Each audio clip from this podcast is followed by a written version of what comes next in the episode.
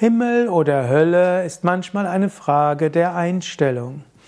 Himmel oder Hölle sind natürlich zum einen in den Religionen Vorstellungen von Regionen, wo man hingehen kann nach dem Tod.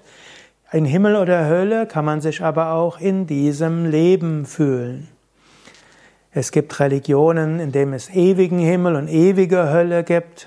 Mindestens in manchen Glaubensrichtungen innerhalb des Christentums wird gesagt, dass nach dem jüngsten Tag jemand, der äh, Schlechtes getan hat, ewig in die Hölle geht und jemand, der Gutes getan hat oder trotz Tun von Schlechtem sich äh, das bereut hat, sich an Jesus gewandt hat und Jesus, der gestorben ist für die Vergebung der Sünden, gibt ihm dann auch die Vergebung, dass er auch in den Himmel gehen kann.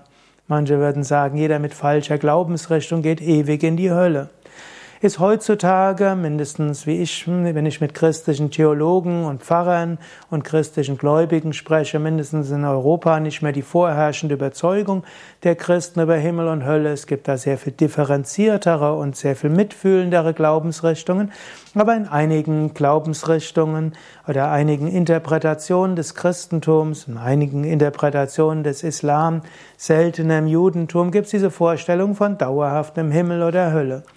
Dann gibt es Religionen, wo von vorübergehender Himmel und Hölle nach dem, Leb nach dem Tod ausgegangen wird. Ich selbst bin ja, hm, bin zwar auch Mitglied der evangelischen Kirche, aber von meiner spirituellen Heimat komme ich aus der Yoga-Vedanta-Richtung, einer Richtung aus dem Hinduismus. Und hier wird davon ausgegangen, Menschen nach dem Tod gehen typischerweise in die Astralwelt, treffen dort ihre Verwandten wieder können über das nachdenken, was in diesem Leben war, in Verbindung mit dem, was in früheren Leben ist, und werden dann irgendwann wieder zurückkehren und sich neu inkarnieren.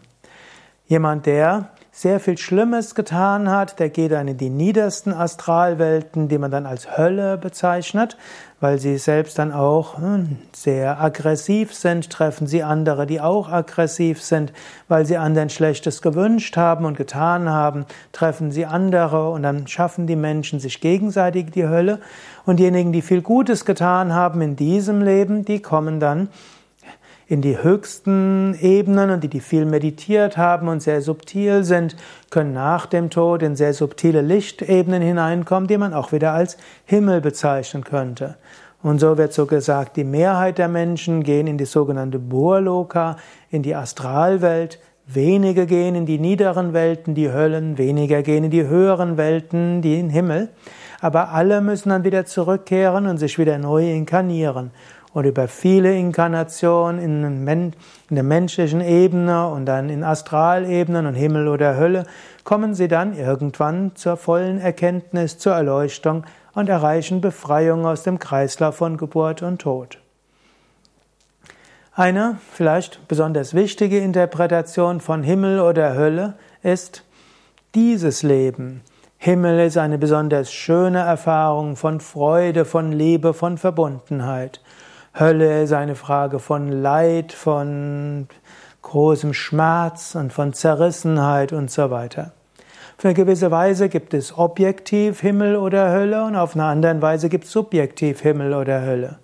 Objektiv gesehen leben sehr viele Menschen in Deutschland in einem materiellen Himmel. Wir haben etwas zu essen, wir haben ein Dach über den Kopf, wir brauchen keine Sorge zu haben, dass marodierende Banden unser Dorf am nächsten Tag niederbrennen und alle Menschen töten werden.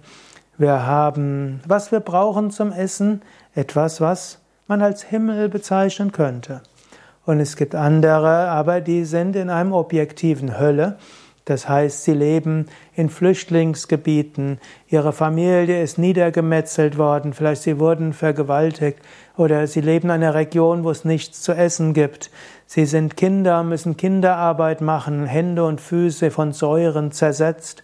Und auch in Deutschland gibt es Menschen in dieser Art von Hölle, die schwere Krankheit haben, Kinder, die Krebs haben, Menschen, die dauerhaft Schmerzen haben, die auf kein Schmerzmittel ansprechen.